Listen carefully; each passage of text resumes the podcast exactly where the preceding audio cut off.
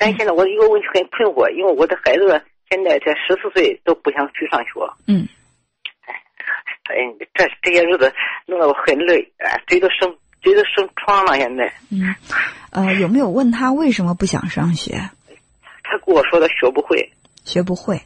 嗯，哦对，呃，到底是学不会，还是嗯不想学？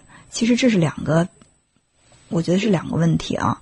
呃，以我的判断是，他不想学，而不是而不是学不会。嗯，所以说，嗯，你既然都可以判断到他不是学不会，因为如果从他跟别人的这个交往和日常的这生活，你感到他，呃，智商上没有问题的话，那怎么别人能学会的他学不会呢？可能就是学习方法不对，再一个呢就是学习态度的问题。所以对我这个呃学习学不会，其实是一个对你的一个抗拒，啊、就是搪塞应付。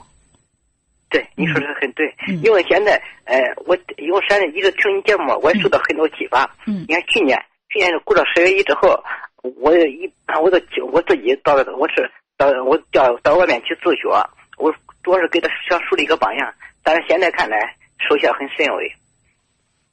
嗯嗯，对，你要哎，你说你说的再好，也不如我弟给他做个榜样。但是现在我看也也不太好。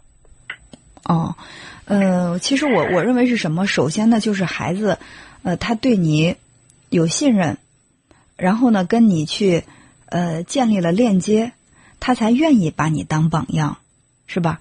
呃，有一些人不是说每个人都可以成为呃其他人的榜样，比如说，嗯，他很信任你，嗯，他也很爱你，然后你的行为会成为他的榜样。如果你们之间的这种沟通本来问题就很多，然后呢，他也不怎么关心你，你也不怎么关心他，他会觉得你你做你的事儿，我做我的事儿，我们两个互不相干。他甚至都不知道你在做什么，你的行为怎么可能会成为他的榜样呢？对，嗯，是你说的对。对，嗯嗯嗯，现在原先我我好像我好像记得你给说过，你在节目上说过这样一句话，嗯我我也给他呃呃谈过。你说现在你可能比，假如你现在很小，现在不可能出去打工，假如再过两年出去打工的话，你可能暂时比别人强，比你的同龄人强一些。嗯但是过了三年、五年、十年以后，你可能不如不如同龄人。这里边你你说的话，我也给他给他谈过，但是现在也 也不行，好像是是吧？这句话你说过啊。呃首先，我特别感谢你哈，就是呃，对我说过的话记得这么清楚。但是我想，呃，什么样的话可能就是对呃，就是对象不同吧。这个话它的这个呃意义可能也嗯不太也也不大呃对对对对对你看，你说到孩子是十四岁，对，呃，十四岁不想上学了。作为一个十四岁的孩子，就是刚刚进入青春期，首先呢，他是一个比较叛逆的人，嗯，他不是太想去听很多的道理，啊，你就是你你首先这个道理讲的太多，他可能会觉得很烦。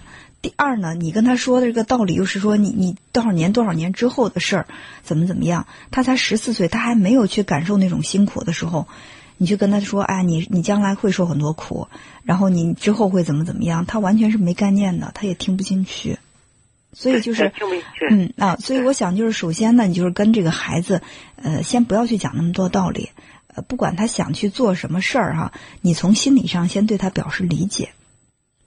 就是你就是人最喜欢的什么，就是跟有共鸣的人聊，就是聊天儿。比如说对，我你说一句话，我说我我不那我不那么认为，然后我说一句话，你说我可不那样看。我们这样的来来回反复有个五次，可能就没有办法再进行下去了，是不是？呃，就是但是就是比如说你做这个爸啊，你做爸爸的，看到孩子不想上学了，又特别想让他最起码能够有一个基本的这个。呃完成基本的学业，你很着急，我觉得我特别的理解你。然后我要如果如果这么说的话，你肯定会哎呀，这主持人说话还行，我还想听他说两句。如果说我一劈头盖脸就说怎么搞的啊，这孩子十四岁，那他不想上学，不都是你给他教的了吗？你肯定会说那怎么会是我教的？三言两语我们俩就不会再说了。所以我想就是把这个哈，我们呃。运用到你跟孩子的沟通上，首先就啊，可能你在学校学确实学得很痛苦，呃，觉得学习学不会吧，坐着又特别着急，呃，也不想去打扰别人学习。